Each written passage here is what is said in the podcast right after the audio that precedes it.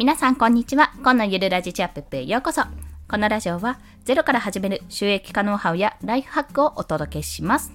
はい。ということで本日のお話は他人のコンテンツを図解する3つのメリットについてお話をします。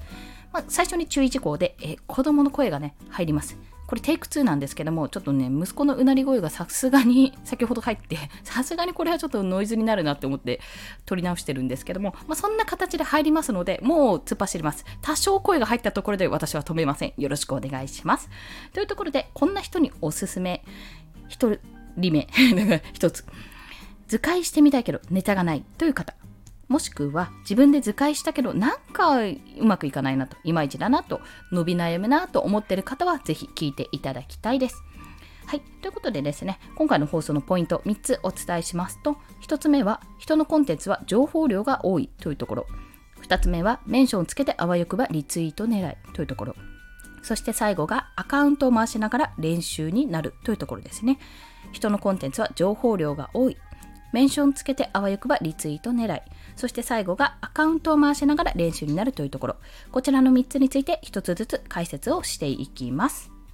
はい。まず1つ目の人のコンテンツは情報量が多いというところ。これ、あの、大前提、図解を作るにあたっての大前提っていうのがあって、それは何かというと、ま、文字に起こしたり、音声だと長くなるもの、ま、情報量が多いものを図解にすることでパッと短く簡単に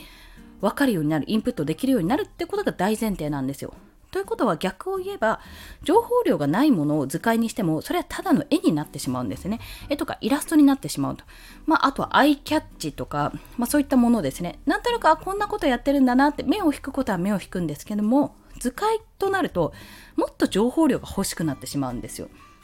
だったらこれぐらいだったら普通に文章パッパッパって見ればいいかっていうような形になってしまうのでできれば情報量の多いものを図解することが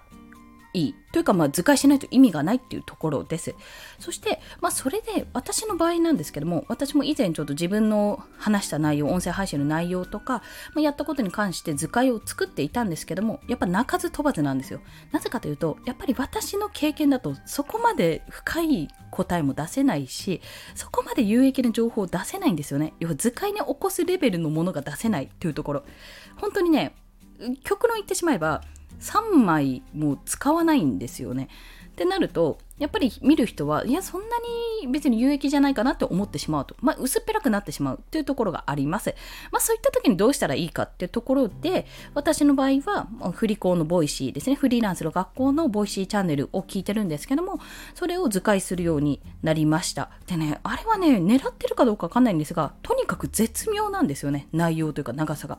あのちょっとこのエピソードでちょっとしてエピソードみたいなあのなんていうのかそこを、えー、その伝えてるポイントをお話しする時のちょっとした余談みたいなところも加えられる場合と加えられない場合ってそれぞれ内容の中身の濃さによってあるんですけども伝えられなかったとしてもじゃあこれ本家の大元のを聞いてみてくださいっていうところで誘導できるし大体ね大まかな3つのポイントっていうのは大体伝えられるんですね。で、やっぱり情報量も多いし、あの、もちろんフリーランスの学校の講師の方々なので、深みがあるし、もうめちゃめちゃ有益なんですよ。そう、それを図解することによって、もっとわかりやすく、もう本当に、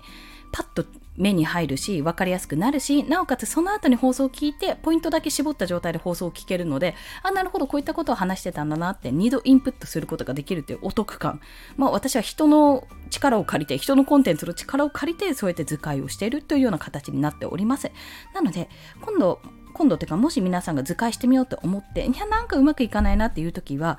自分が学んで本書籍とかですね。あと Voicy もそうだし音声配信 YouTube 何でもいいです。もうその辺の学んだなって結構これこういう学びがあったなっていっぱいあったなって思うことを図解すると良いです。まあ音声配信もものによるんですけど Voicy の良さは10分で結構ギュッと凝縮して有益なお話をされてる方の Voicy っていうのは割とね図解にしやすいです。はい。ということで2つ目は、メンションつけてあわよくばリツイート狙いというところ。まあ、要はこれはツイッターの話になるんですけども、自分が例えば、うん、例えばどなたにしようか。まあ、フリーランスの学校の今、ことをやってるので、それをお話しすると、フリーランスの学校のVoicy チャンネル、 Voicy 放送を図解にしていますってところですと、私の場合は、まず1つ目に図解ツイートを作るんですね。1個目。1個目に作って、まあ、あのハッシュタグフリ校っていうのを入れるわけです。で、そこのリプ欄にリプライ欄に、えー、リンク、その Voicy のリンクを貼って、まあ、まっとちょっと一言載せるというような形をとっているんです。で、それを、要は、あの、他の方のVoicy だとしたら、2つ目にメンションを入れるわけですよ。その方の。メンションを入れることでその方に通知が飛ぶわけですね。要はネタ元の方に通知が飛んで私こんなツイートしましたよって図解ツイートあなたのコンテンツの図解ツイートしましたよってなんか宣伝の一つになれたら嬉しいんですみたいなね。なんかもうちょっと押し付けがましいかもしれないんですが、まあ、とにかくメンションをつけることであこの人自分のことについてツイートしてくれたんだな。どれどれって認知されるわけですよ。で自分が発信した図解、まあ、コンテンツが良ければそこに対してリツイートしてくれたり、コメントしてくれたり、まあ、何かしらのアクションを起こしてくれると。そうすることによってめちゃめちゃアカウントが回ると。結局ツイッターはリツイート勝負なんですよ。リツイート勝負。リツイートされることでバーってあの認知が広がるわけですね。これいいねでもいいんですけど、いいねよりもリツイートの方がやっぱり拡散力がすごい。いくつ拡散されるかってところがありますので、こんな形で、まあ、ツイッターの場合はメンションをつけて、こうやってリツイートを狙うと。まあ、それによっては、あの自分の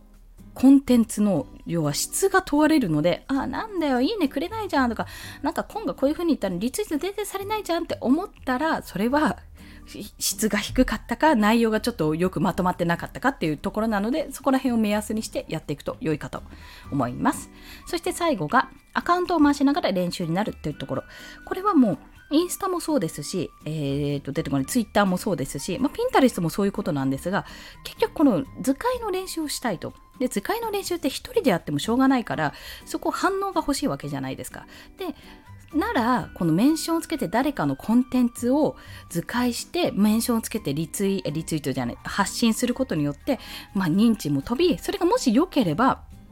バーッと広まるし、まあ良くなかったらダメだったなっていう、まあ極論言えば極端な話、実験になるわけですよ、そこで。で、練習をしながらね、あ、なんでこれが良かったんだなんでこれがダメだったんだろうって考えながら、練習をしながらアカウントを回すことができるんですよ。活性化することができる。そして図解が今やっぱり、あの、いろんな方が図解はすごいってことをお話しされてますし、今注目されている、まあ、発信方法の一つなので、もうこれから仕事につながるかもしれない。まあ、そんな可能性も残しつつ、やってみるのは、ぜひ、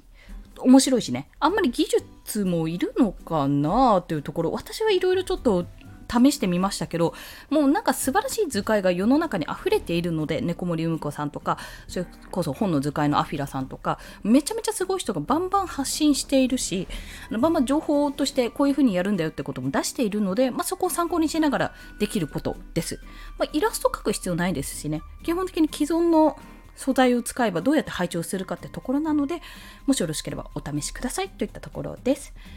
ということで、本日の放送のポイント、3つのポイントですね。こちらおさらいすると、1つ目、人のコンテンツは情報量が多い。そして図解しやすいというところ。2つ目、メンションつけてあわよくばリツイート狙い。まず、どうせ発信するならメンションつけて私こんなの図解しましたよってところを相手にお伝えしましょうというところ。そして最後がアカウントを回しながら練習になるということ。これをやることでインプレッションも上がるし、Twitter 攻略がてら、まあ、Twitter とか SNS 全般ですね、攻略がてら自分の練習にもなるというところなので、ぜひぜひお試しください。はい。ということで、今日の合わせて聞きたいは、図解ツイートの作り方という過去の放送回があります。まあ、どうやって作るか私のやり方でございますけども、まあ、そういった話をしておりますので、もし図解の、図解やってみようかなって思われる方、興味がある方、よろしければお試しください。